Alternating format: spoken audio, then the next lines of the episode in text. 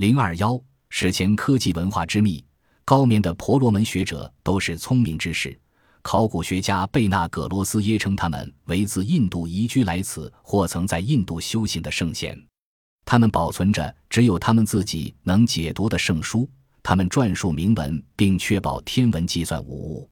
事实上，有时某个虚弱或年轻的僧侣还能产生政治影响力。直到吴哥王国消失之前，婆罗门僧侣一直是中心人物。我们很难不去将此与埃及圣城海里欧波里斯的天文僧侣做一比较。他们号称承袭古人的知识和埃及文化的精髓。我们晓得，他们也介入僧侣们的受洗和修行。此外，他们还不时发挥影响力，撰写经文及观察星象。海里欧波里斯的统治标记为男性生殖器外观的鹦鹉石柱和金字塔状的本本石。这和高棉天皇登基大典仪式所用标志完全相同。乔治·科德斯在他对吴哥窟的权威研究著作中解释道：“皇族的精髓存在于湿婆神生殖器礼歌形标志当中，一标志物乃放置于办在世界之轴上的皇室殿堂当中。具有魔力的李哥是国家的守护神，一般被视为借由婆罗门僧侣之助向湿婆神取得，在上称与当朝之王。”天皇身份的赋予仪式乃于圣山上举行，无论其为自然之山或人造之山。传闻耶拔摩二世必须从山顶上自婆罗门僧侣手中接过此一圣物，统治权力便自此展开。这也是为何他要迁都至库兰斯的原因。由来已久的计划，但是耶拔摩二世并未在库兰寺待上太久。照经文所说，在他登基之后。他便带着圣物里戈回去统治哈里哈瑞拉亚，并将里戈放在新建的金字塔之中。这块圣石被冠以宇宙之主的称谓，天皇也常以此自称。他在吴哥的长期建筑过程中屡次受到搬迁，甚至有一段时期被放在我们现在所在之处，为一百零八座塔环绕，可俯瞰整个吴哥平原的八横寺。研究一下耶拔摩二世在他于公元八百年来到高棉开始，直到他于公元八百五十年死亡为止的这半个世纪，可以为我们带来一些启示。这当中有着某种模式存在，如乔治·科德斯所观察到的，如同翱翔天空找寻猎物的大鸟一般。第五一耶拔二世从哈里哈瑞拉亚搬迁至阿曼兰卓普拉，再迁至库兰，完全是绕着后来的吴哥窟建筑位置。最后，他又回到哈里哈瑞拉亚，并死在当地，正好绕行了一周。传统学派认为，耶拔摩乃是高棉王朝第一位做此种绕行迁都的君主。他似乎是在找寻未来的国都所在，既要能够有充足的鱼类供应，又要远离每年的洪水威胁。不论到库兰或其他周边地点，都要相当方便。我们并不认为耶拔摩此举纯粹出自无聊的动机。或只是因为过度担心渔获的供给问题，相对的，他有可能是接受了婆罗门僧侣的建议，在吴哥地区周边寻找天地间的对应点。也许他是想找出在古代曾出现过的圣山，也许他是借由环绕之旅进行记录，确定各地点间的相对经纬度关系，甚至可能是为了更新自古流传下来典籍中的排列与方位。可是，古代典籍又是由谁所撰写的？究竟是多少年前撰写的？目的又是什么？我们自山丘上走下来，回到平地上，在我们的正北方，可以见到一条为丛林覆盖的长路，直通往吴哥通王城的南大门。吴哥通王城就好像是矗立在整个吴哥地区的心脏地带，当中暗藏着无穷的秘密，就如同埃及击杀金字塔一样神秘。难以想象的相似性，对古埃及和吴哥关联性存有怀疑，早非新闻。相反的，凡是曾于19世纪来过高棉旅行的人，都深深地感受到吴哥有非常强烈的古埃及风格。某些建筑作品像极了人面狮身像，当然还有到处可见的金字塔，整体风貌让人联想到埃及的吉沙金字塔。虽然二者的类似点不胜枚举。但一般读者所读到的内容都不具有科学价值。之所以造成这样的原因，乃是由于多数学者们认为高棉文化和古埃及文化不可能有任何关系，所有的类似点皆属巧合，不具研究价值。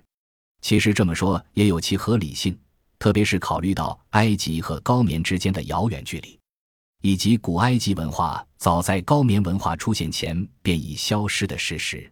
不过，在我们看来，巧合说已不再能够解释所有现象。例如说。高棉的一项古传说认为，吴哥的寺庙和金字塔乃是由天神的建筑师维斯瓦卡玛所建，传说是他教导人类建筑的技巧。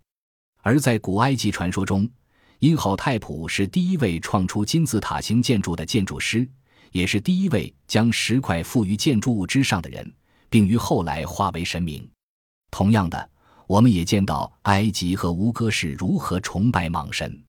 两者都以蛇身作为建筑装饰，都将其视为半人半蛇或完全的蛇形，也都以昂首张冠的蛇头作为表现方式，可与埃及法老王头戴皇冠上的圣蛇装饰为代表。在古埃及和高棉文化中，巨蟒能来自天上或地下，通常其属于陆地甚至水中动物，但也经常遨游于天空中。在《冥府之书》一书和古印度经文中皆有提及。另外，巨蟒也经常被视为永生和宇宙循环的象征。十五世纪，埃及亚历山卓城作家赫拉波洛曾如此写道：“当埃及人要表现宇宙概念时，便会使用各类尺寸的巨蟒。这些吞噬自己尾巴的各型巨蟒，完全仿照宇宙中的各星体。在图坦卡门这座小金殿中。”便利用一条蜷曲的巨蟒奥鲁伯洛斯，代表重生与更新的力量。人们认为太阳神每晚都在巨蟒奥鲁伯洛斯的体内获得新生。除了其无穷身躯涵盖了全宇宙的奥鲁伯洛斯之外，另一条名为麦特威的蛇则代表了永恒的时间。这让我们想到了吴哥窟的塞夏巨蟒。存活者有时也被称为阿南多，同样是以其身躯环绕着宇宙。另外，古印度和高棉的湿婆神里加，同于埃及本本时，其上也经常刻有巨蟒的图案。